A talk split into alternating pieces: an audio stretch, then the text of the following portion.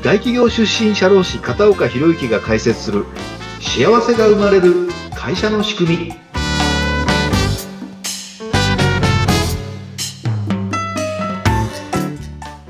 はいこんにちは社会保険労務士の片岡博之ですよろしくお願いします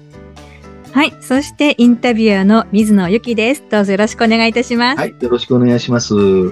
さて、片岡さん3回目となりました。はい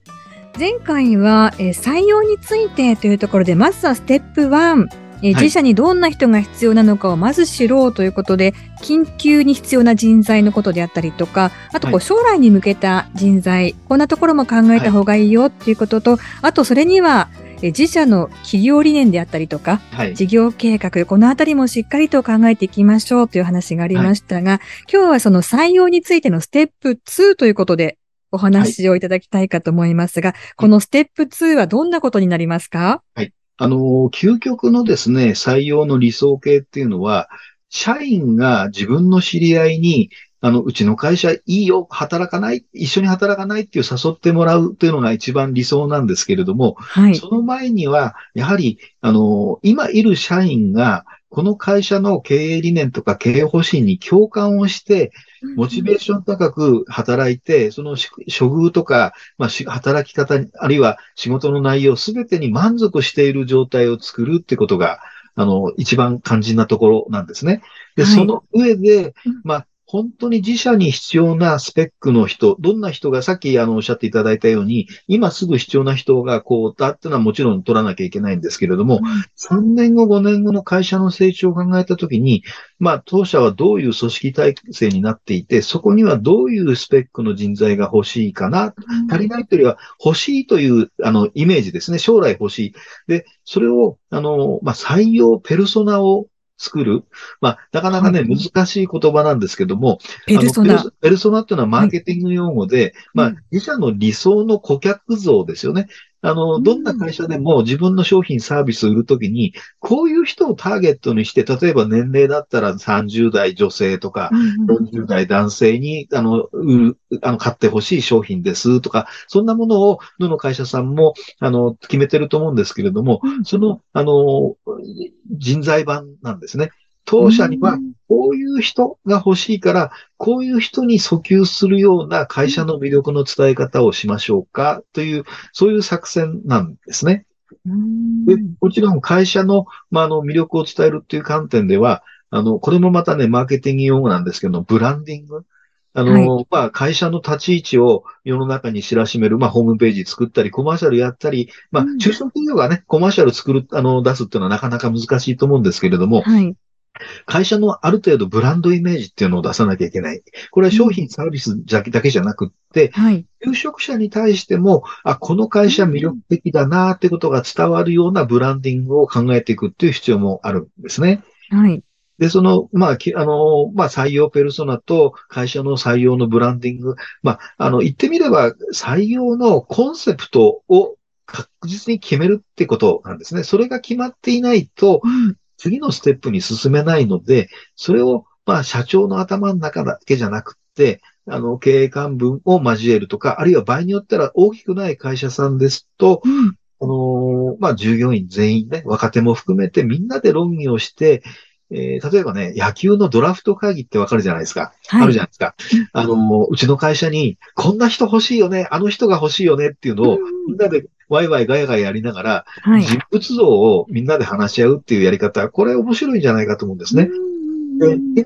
あの、どんな人が欲しいかっていうと抽象的なので、ええ。皆さんの知ってる会社さんの、うん。あの人ってなんか良さげだよねっていう人いるじゃないですか。うんうん取引先であるとか、ライバル会社であるとか、出入りのね、あの、はい。取引、あの、取引先の方と、ううんん、あんな人ってどうなのっていう、で、その人の行動の特性を分析して、うん。あの人こういう時にこういう対応するよね、ということをなんか分解して話をしていくと、うんだんだん共通項でうちの会社に欲しい人って決まってくるんですよね。うんで、まあ、あの、さっき申し上げた繰り返しになりますけど、会社の経営理念と、まあ、あの、方向性、まあ、経営方針、あの、経営計画ですね。これに社員が共感すると、あ、この会社いい会社だな、というふうに思うと、仲間も引き込んで、うんもっともっといい会社にしていきたいと思ってくれると、冒頭で、あの、まあ、何回か、えっ、と、前前回申し上げたうん採用のコストって実はゼロになるんですね。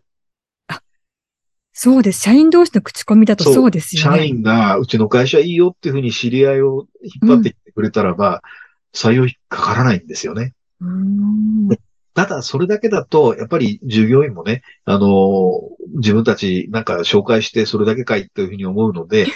あの、会社さんによっては、はい紹介した社員が一定期間辞めずに働いてくれたら、その紹介した社員にうんボーナスとしてインセンティブを払うと、まあ、どんどんまた紹介しようかっていう気持ちになるじゃないですか。はい。そうすると、しあの人材紹介会社とか採用広告会社に払ってたお金を社員のために使って、うんでいい人を引っ張ってきてくれる。で、大体あの、紹介して入ってきた社員ってうん辞めないですよね。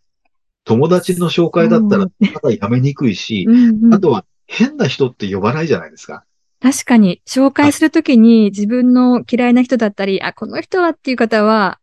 なかなか会社には紹介しないですよね。紹介しないですよね。で、ええ。それが究極の、まあ、採用方法なんですが、うん。そうなるためのステップをいくつか踏んでいくっていう意味では、まずは会社の経営理念、あの、3年後、5年後の経営目標とかをきっちりと、あの、共有して、で、それにはどういう人、まあ、どこの会社のなんとかさんみたいな人がいいなっていうことを絞り込んでいって、それで、まあ、最初のうちはね、人材紹介とか、あるいは広告にそういった人が、あの、食いついてくるような会社の魅力を伝える方法で、一定の期間はお金使っていかなきゃいけないと思うんですが、はい。あのただ、あの、前回申し上げたように、無駄なお金を払い続けることはやめてね、それもうん必要最小限のコストで行くようなやり方っていうのを、私はいろいろご提案することができますので、あの、会社さんの状況に応じて、うん一番効率的で、まあ、お金のかからない採用方法を、あの、一緒に考えていきましょうかね、という、そんな支援をしていっております。はい。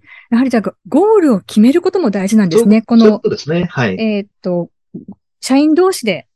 こう、はい紹介してか、紹介してもらえるようになりたいというゴールをまず決めておいてそね。はいそこ。にいきなり行くのはやはり、今の状況では難しい。ハードル高いと思いますんで。というところなのではい、一つずつ、はいそうすると、例えばこう、広告会社というか、その採用してくれるような会社に広告を打つときも、打ち方が、打ち方が変わってくると思いますね。すよねはい。そうなんですね。そうですよあの、大ね。体広告会社っていうのは、うんあの、給料がいくらで休みが何日で、どんな仕事です。うちの会社は歴史がこうで、取引先はこんなもんでっていう、もう決まった文言しか書かないんですけども、はい。当社は、まあ、それは基本状況、情報として必要なんですけども、うんこういうことを目指している会社で、うんうちの会社に来てくれたら、あなたの人生こういう風になるんですよ。で、こういう風なうん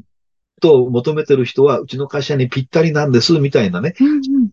ペルソナに響くような表現方法にもなってくると思うんですね。そうですね。こう打ち出し方が変わってくると、そうすると今度集まる人が変わってきて。そうなんです。集まる人が変わってきます。で、ね同じお金を広告会社に払ってるんだったらば、そういった形で打ち出し方を変えることによって効果があれば、結果的には今まで無駄に払ってたお金が、実際にあの理想の応募者が来るという結果に結びつきますから、あの、無駄じゃなくなるわけなんですね。うんこれを繰り返しながら少しずつコストを下げていけたらいいなというふうに思っております。はい。やはりこの採用の面でも、えー将来を見据えていくことと、そのかけているコストに対してもやはり、あれって思うことが大事そうなんですね。ですよね。ええきっと今までずっと同じようにやってきていらっしゃってると、もうこれはかかって当たり前そうなんです。とか、かからなきゃしょう問がない。ってそうなんです。きっとね、ええ思って、こう、諦めてる経営者の方も多いと思うんですが、ここに切り込むところが実はあったと。そういうことなんです。で、その前提条件として、まうん。あ、あの、細かい話になりますけど、はい。人口がだんだん減っていってですね、若い働き手がますます減ってるんですね。もう40年前から考えると、人口だって3分の2になってしまったりとか、働き手も、あの、まあ、成人の数なんか見てもですね、もう半分になってしまってるんですね。うんそうすると、若い優秀な人って、どこの会社も取りに行くとなると、ライバルたくさんいますから、うん今までみたいに求人広告に同じことをやってたんでは、全く効果がないのに、このお金はもう毎年かかる費用だから仕方ないって諦めちゃってると、うんこんなもったいないこともないですし、まあ経営を圧迫する一つの原因になってしまうんで、そこから切り込んでいくことが必要かなというふうに思います。うんやはりそうしたことを考えることによって、改めて社員の皆さんと経営理念であったりとか、はい会社のあり方を話し合う、この機会を設けることができそういうこるとですね。というと、今のある状態も良くなっていく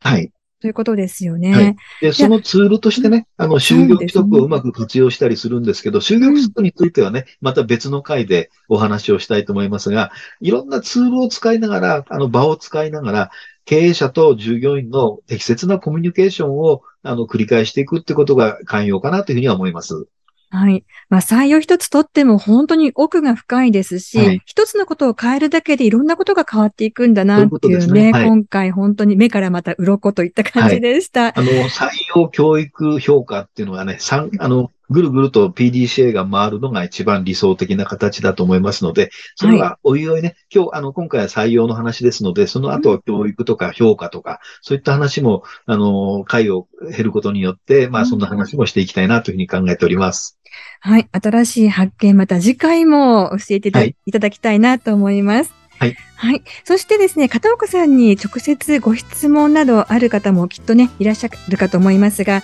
はい概要欄にホームページ、そして、えー Facebook の URL も貼っておきますので、ぜひこちらも活用いただきまして、直接ご意見、ご感想などもお寄せください。はい。お待ちしております。よろしくお願いします。それでは片岡さん、また次回もよろしくお願いいたします。い。ありがとうございました。よろしくお願いします。